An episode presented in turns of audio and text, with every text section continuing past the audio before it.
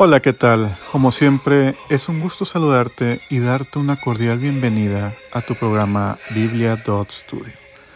En nuestro capítulo anterior extendimos una introducción al interesante y complejo problema del mal y el sufrimiento, en el cual concluimos que es necesario llevar todos tus problemas y padecimientos a nuestro Dios, quien es el único que tiene el poder para ayudarnos y darnos la verdadera paz que necesitamos. Si te quedaste con algunas preguntas al respecto de este tema, no te preocupes, pues seguiremos desarrollando este tema, ya que estoy seguro que han quedado algunas dudas importantes pendientes. Sin embargo, antes de continuar con la serie del problema del mal, me gustaría hacer un paréntesis para responder otra pregunta interesante que algunos de ustedes nos han pedido a través de nuestras redes sociales. Recuerda que puedes mandarnos tus preguntas a nuestro podcast en el cual trataremos de dar respuesta a ellas desde una perspectiva bíblica. Puedes pensar en la Biblia como una lámpara que Dios nos ha dejado para poder interpretar las verdades del universo y nuestro mundo. Sin la Biblia sería imposible entender los grandes misterios de la vida y estaríamos en completa oscuridad, así como no es posible ver en la noche sin una lumbrera. Lámpara es a mis pies tu palabra y lumbrera mi camino, dice Salmos 119, 105. Nuestro querido amigo Rolando nos hace la interesante pregunta, ¿quién creó a Dios?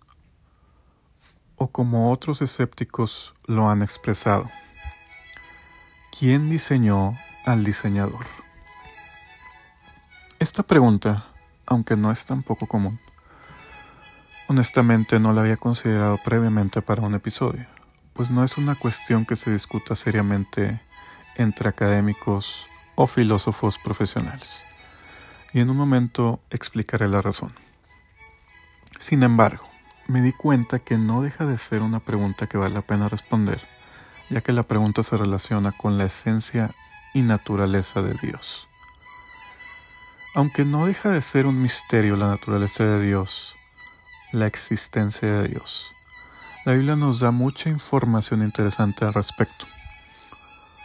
Por ejemplo, Juan 4:24 nos dice que Dios es espíritu, por lo que sabemos que Dios no está limitado a su creación material. Aún más interesante es el pasaje que se encuentra en el libro de Hechos, en el capítulo 17, verso 24 al 28. El Dios que hizo el mundo y todas las cosas que en él hay, siendo Señor del cielo y de la tierra, no habita en templos hechos por manos humanas, ni es honrado por manos de hombres como si necesitase de algo, pues Él es quien da a todos vida y aliento y todas las cosas. Y de una sangre ha hecho todo el linaje de los hombres, para que habiten sobre toda la faz de la tierra y les ha prefijado el orden de los tiempos y los límites de su habitación, para que busquen a Dios si en alguna manera palpando pueden hallarle, aunque ciertamente no está lejos de cada uno de nosotros. Porque en Él vivimos y nos movemos y somos, como algunos de vuestros propios poetas también han dicho, porque linaje suyo somos. Nota particularmente la interesante declaración, en Él vivimos, nos movemos y somos. Una frase que sin duda nos da un indicio acerca de la relación existencial entre Dios y nosotros. Hablando de Jesucristo, el apóstol Juan empieza su evangelio con una similitud al primer capítulo de Génesis, diciendo lo siguiente. En el principio era el verbo, y el verbo era con Dios, y el verbo era Dios. Este era en el principio con Dios. Todas las cosas por Él fueron hechas, y sin Él nada de lo que ha sido hecho fue hecho. En Él estaba la vida, y la vida era la luz de los hombres. La palabra que se traduce en español como verbo y en idioma inglés como the word. Se trata de la palabra griega logos, la cual es sumamente interesante. Esta palabra es la misma raíz que la palabra lógica. la cual se refiere al uso de la razón, que en este caso no es otra cosa que la grandiosa mente de Dios. Aquí se concluye cómo naturalmente es de suponer, dada su complejidad y orden, que la creación es el producto de la razón, es el producto de la mente divina y no de un accidente irracional. Finalmente consideremos el fascinante nombre propio de Dios, dado a Moisés por Dios mismo en Éxodo 3:14. Dijo Moisés a Dios, He aquí que llego yo a los hijos de Israel y les digo, El Dios de vuestros padres me ha enviado a vosotros. Si ellos me preguntaren, ¿cuál es su nombre? ¿Qué les responderé? Y respondió Dios a Moisés, yo soy el que soy. Y dijo, así dirás a los hijos de Israel, yo soy, me envió a vosotros. En esta ocasión, el ángel del Señor, es decir, Jesucristo, habló a Moisés a través de una zarza ardiente que no se consumía. Es interesante que escogiera este pequeño y humilde arbusto para revelar su gloria. Casi 15 siglos después, un humilde carpintero llamado Jesús de Nazaret afirmaría ser la misma persona que habló con Moisés al pronunciar las siguientes palabras a los judíos. De cierto, de cierto os digo, antes que Abraham fuese, yo soy. A continuación se dice lo siguiente. Tomaron entonces piedras para arrojárselas, pero Jesús se escondió y salió del templo. La historia completa la puedes leer en Juan en el capítulo 8. Lo que esto significa es que los judíos entendieron claramente lo que Jesús quería implicar con sus palabras, ya que la blasfemia era castigada con el apedreamiento según la ley mosaica. Lo que me lleva a una pregunta importante que todos tenemos que hacernos en algún punto. La misma pregunta que Cristo le hizo a sus discípulos alguna vez registrada en Mateo 16:15. ¿Y vosotros, quién decís que soy yo? Y es que como escribió el famoso apologista C.S. Lewis, intento con esto impedir que alguien diga la auténtica estupidez que algunos dicen acerca de él. Estoy dispuesto a aceptar a Jesús como un gran maestro moral, pero no acepto su afirmación de que era Dios. Eso es precisamente lo que no debemos decir un hombre que fue meramente un hombre y que dijo las cosas que dijo Jesús, no sería un gran maestro moral. Sería un lunático, en el mismo nivel del hombre que dice ser un huevo escalfado. O si no, sería el mismísimo demonio. Tenéis que escoger, o ese hombre era y es el Hijo de Dios, o era un loco o algo mucho peor. Podéis hacerle callar por necio y podéis escupirle y matarle como si fuera un demonio. O podéis caer a sus pies y llamarlo Dios y Señor. Pero no salgamos ahora con insensateces paternalistas acerca de que fue un gran maestro moral. Él no dejó abierta esa posibilidad, no quiso hacerlo. A esto se le conoce como el trilema de Lewis, que resumido es, o Jesús fue un loco, o un mentiroso, o es Dios. Solo existen esas tres opciones según Lewis. Volviendo a nuestra pregunta original, te preguntarás, ¿por qué te menciono todo esto? Y es que la respuesta a la pregunta ¿quién creó a Dios? tiene que ver con la naturaleza de Dios, es decir, si Dios tiene un principio o no, si Dios necesita una causa o no. Y la respuesta lógica es que sencillamente Dios es. Dios existe porque su naturaleza es existir. Por eso su nombre es yo soy. Si Dios necesitara una causa, ya no podría ser llamado Dios. Dios es la causa original que no tiene causa. Dios no tiene principio ni final. Isaías 44:6 lo expresa de esta manera. Así dice Jehová, Rey de Israel, y su Redentor, Jehová de los ejércitos. Yo soy el primero y yo soy el postrero, y fuera de mí no hay Dios. Por eso nuestro pasaje clave se encuentra en Apocalipsis 1.8 y dice lo siguiente hablando de Jesucristo, el testigo fiel.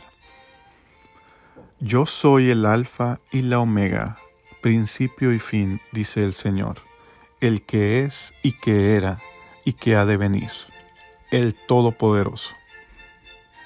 El famoso filósofo alemán Gottfried Leibniz lo planteó de la siguiente manera en su argumento cosmológico de cinco enunciados. Número 1. Todo lo que existe tiene una explicación para su existencia, ya sea en la necesidad de su propia naturaleza o debido a una causa externa. Número 2. Si el universo tiene una explicación para su existencia, esa explicación está fundamentada en un ser necesario. Número 3 el universo existe. Número 4. Por lo tanto, el universo tiene una explicación para su existencia, dado 1 y 3. Y número 5. Por lo tanto, la explicación para la existencia del universo está fundamentada en un ser necesario, dado 2 y 4. Siendo Dios este ser necesario. En otras palabras, también se puede decir que no todo necesita una causa para existir, sino que solo lo que comienza a existir es lo que necesita una causa. Dios, al no tener un principio o comienzo, no necesita una causa o creador. Siguiendo este mismo razonamiento, hace algunos siglos los escépticos aseveraban que no era Dios el que no tenía principio, sino el propio universo y por lo tanto no era necesario Dios como una causa original, si este fuera el caso. Sin embargo, la ciencia actual no pone en duda que el universo haya tenido un principio, pues tenemos evidencia científica de ello. Este hecho pone en aprietos a los científicos ateos, ya que ahora tendrían que explicar cómo se originó el universo. Pregunta que ha dado respuestas irracionales y absurdas como la afirmación que hizo el famoso físico Stephen Hawking al decir, el universo puede y se creará a sí mismo de la nada. La creación espontánea es la razón de que hay algo en lugar de nada, de por qué el universo existe. De aquí se me viene a la mente el texto, profesando ser sabios, se hicieron necios ya que cambiaron la verdad de Dios por la mentira, honrando y dando culto a las criaturas antes que al Creador, el cual es bendito por los siglos. Dice Romanos 1, 22 y 25. Y es que solo tenemos esas dos opciones. O damos culto y honramos a la criatura, es decir, al universo y su magnificencia, como el mismo Stephen Hawking lo hizo durante toda su vida, o adoramos al Creador del universo. Mi querido amigo o amiga, hoy Jesucristo te hace la misma pregunta que alguna vez hizo a sus discípulos. ¿Quién decís que soy yo? Esta pregunta es quizás la más importante que puedes hacerte. La Biblia registra la respuesta del apóstol Pedro en Mateo 16, 16. Tú eres el Cristo, el Hijo del Dios viviente.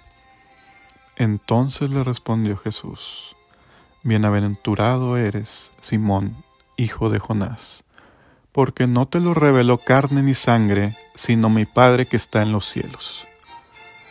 Pero qué diferente fue el encuentro que tuvo el apóstol Juan al contemplar la gloria de Jesucristo resucitado en la isla de Patmos. Cuando le vi, caí como muerto a sus pies, y él puso su diestra sobre mí diciéndome, no temas, yo soy el primero y el último, y el que vivo y estuve muerto. Mas he aquí que vivo por los siglos de los siglos. Amén. Y tengo las llaves de la muerte y del Hades. Escribe las cosas que has visto y las que son y las que han de ser después de estas, dice Apocalipsis 1, 17. Qué maravilloso pensar que el creador del universo, además de ser un ser todopoderoso lleno de infinita gloria, es un ser tan manso y humilde, tan lleno de gracia y misericordia como nuestro Señor Jesucristo. el mismo que te dice hoy, no temas, yo soy el primero y el último. Y en verdad, ¿qué podríamos temer en esta vida si estamos bajo la sombra de sus alas? Señor, digno eres de recibir la gloria y la honra y el poder, porque tú creaste todas las cosas y por tu voluntad existen y fueron creadas. Apocalipsis 4:11. En nuestro próximo episodio hablaremos del origen del mal, un tema muy interesante que no debes perderte. Se despide tu amigo y servidor. Hasta la próxima. He aquí yo vengo pronto, y mi galardón conmigo, para recompensar a cada uno según sea su obra. Yo soy el Alfa y el Omega, el principio y el fin, el primero y el último. Amén.